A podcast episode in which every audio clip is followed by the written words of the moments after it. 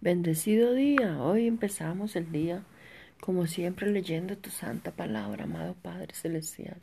Leemos Romanos 9:39, que nos dice, ni lo alto, ni lo profundo, ni ninguna otra cosa creada podrá separar, separarnos del amor de Dios, que es en Cristo Jesús, Señor nuestro. Amén. Hecho está en nuestras vidas.